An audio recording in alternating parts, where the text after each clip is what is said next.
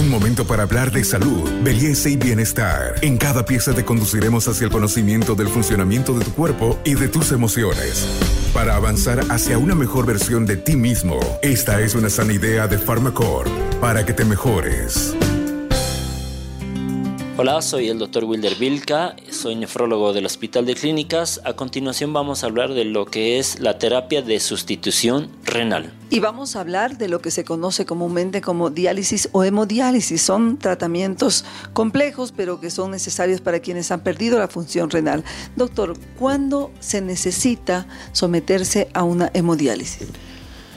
Bueno, la hemodiálisis es parte de la terapia de sustitución renal y una sustitución renal se indica cuando el paciente tiene una insuficiencia renal en estadio 5 y nosotros denominamos esta etapa también enfermedad renal crónica terminal. Eso significa que ambos riñones ya no funcionan y no cumplen dos de las funciones básicas, la filtración de toxinas y eh, la eliminación del exceso de agua.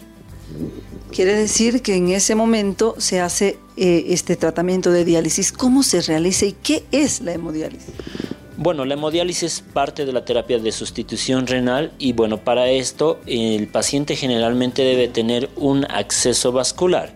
Un acceso vascular eh, nos va a permitir que el paciente sea conectado a una máquina de hemodiálisis y la máquina de hemodiálisis funciona como un filtro. Ahora, este acceso vascular eh, son de dos tipos. Es una fístula arteriovenosa que se confecciona en el brazo, ya sea en la muñeca o en el codo, que es la unión de una arteria y una vena a través de una pequeña cirugía. Y esta es la más recomendable. Incluso esta, como es propia del cuerpo, ¿no? puede durar bastantes años, incluso casi 10 años. Pero cuando son urgencias, lo que nosotros hacemos es instalar un catéter de hemodiálisis en una vena del cuello.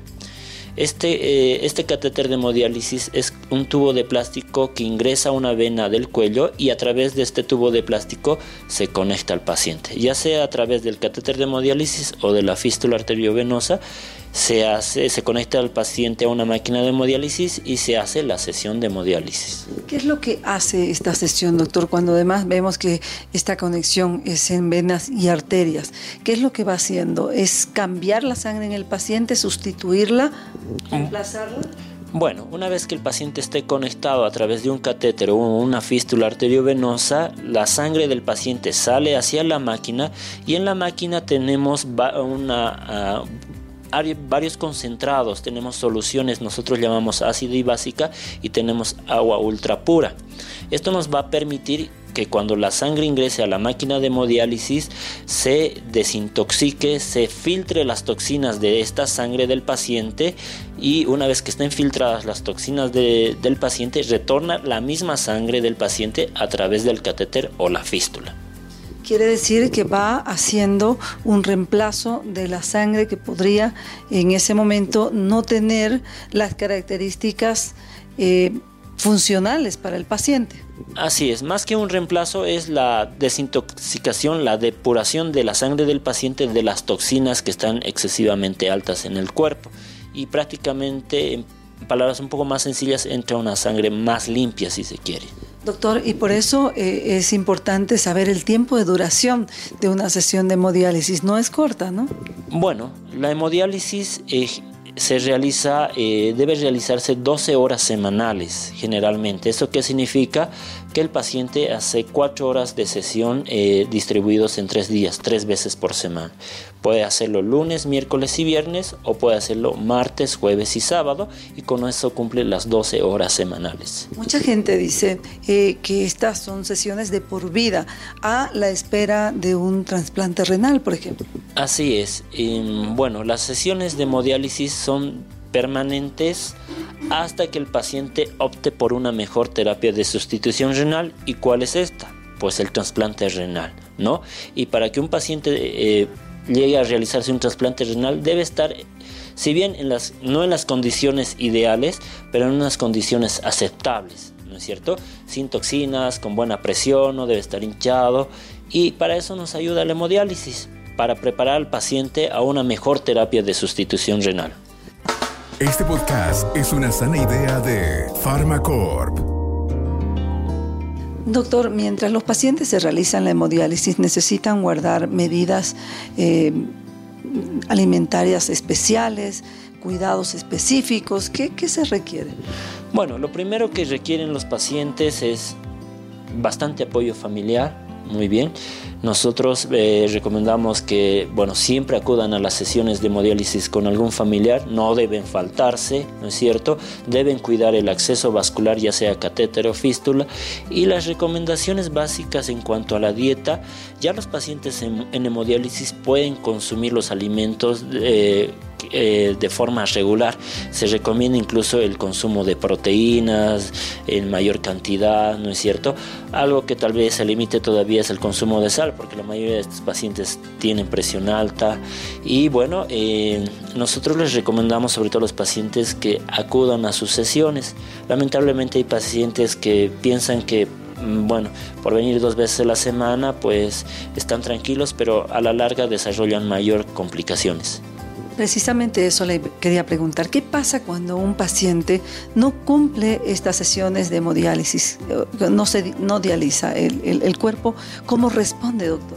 Bueno, ah, la hemodiálisis le permite sustituir una, dos de las funciones de ambos riñones. Entonces, si no acude a su sesión de hemodiálisis, estos pacientes empiezan a hincharse, la presión sube, hay un malestar general constante, como como las toxinas no se están depurando, no se están filtrando adecuadamente, ¿no? De forma constante, estas se acumulan en el cuerpo y el paciente prácticamente, generalmente se siente mal, no tiene apetito, tiene debilidad y la, la, terapia de hemodiálisis te permite aquello, sacar las toxinas y tener una mejor calidad de vida.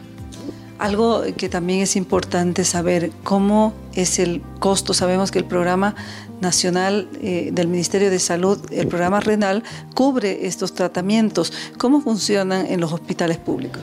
Bueno, gracias al Programa Nacional de Salud Renal dependiente del Ministerio de Salud, las personas que tienen insuficiencia renal en etapa terminal eh, tienen la accesibilidad a la hemodiálisis de forma gratuita. Eh, bueno, en este caso los pacientes que están asegurados al Seguro Universal de Salud prácticamente requieren ser atendidos en un hospital de tercer nivel donde haya la hemodiálisis como tal y solo se necesita autorizaciones del Programa Nacional de Salud Renal previamente con los requisitos de transferencia, inscripción al SUS, ¿no es cierto? Ahora, las personas que no son del SUS y tienen otros tipos de seguros, también eh, tienen eh, la accesibilidad, eh, bueno, de acuerdo a su seguro, a la hemodiálisis. Actualmente la hemodiálisis es gratuita para todos lo que significa que los pacientes con insuficiencia renal crónica en Bolivia tienen la cobertura total de eh, este tratamiento que puede resultar muy caro o inaccesible si es que no tienen ellos este mecanismo. Doctor, ¿cuál es la recomendación final? Bueno, la recomendación final, bueno, para los pacientes que realizan hemodiálisis deben acudir a sus sesiones de hemodiálisis. En cada unidad de hemodiálisis hay un médico nefrólogo, enfermera, también hay un equipo multidisciplinario de y nutrición que nos va a permitir ayudarles en lo que es la aceptación y el manejo de su enfermedad. Y una de las recomendaciones muy básicas en estos casos que es necesaria mencionarle es el apoyo familiar. Si usted tiene algún familiar que realiza hemodiálisis, apóyelo, no lo deje, porque bueno, es un ser querido y, y bueno, la hemodiálisis no significa que el paciente sea una carga, es una terapia que va a ayudar a que el paciente tenga una mejor calidad de vida. Y por supuesto, en todas las enfermedades, el apoyo, el cariño y el amor también curan. Soy Carmen Melgar y les invitamos a que puedan acompañarnos en un próximo podcast. Por hoy hemos aprendido lo que es la hemodiálisis y la importancia que tiene para los pacientes que tienen insuficiencia renal crónica.